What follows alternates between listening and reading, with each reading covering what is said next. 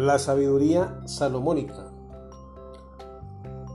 Los proverbios de Salomón ofrecen disciplina, sabiduría, para aprender a ser justos e imparciales. El objetivo principal es obtener inteligencia, conocimiento y discernimiento. Empezamos entendiendo que el temor del Señor es la base del verdadero conocimiento, pero los necios desprecian la sabiduría y la disciplina. Según Proverbios 1.7.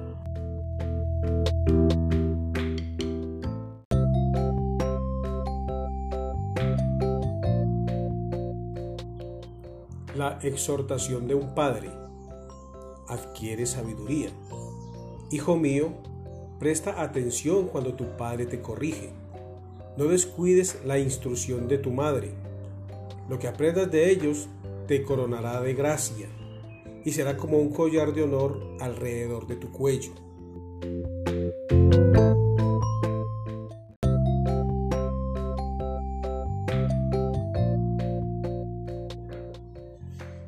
Los beneficios de la sabiduría. Hijo mío, Presta atención a lo que te digo y atesora mis mandatos. Afina tus oídos a la sabiduría y concéntrate en el entendimiento.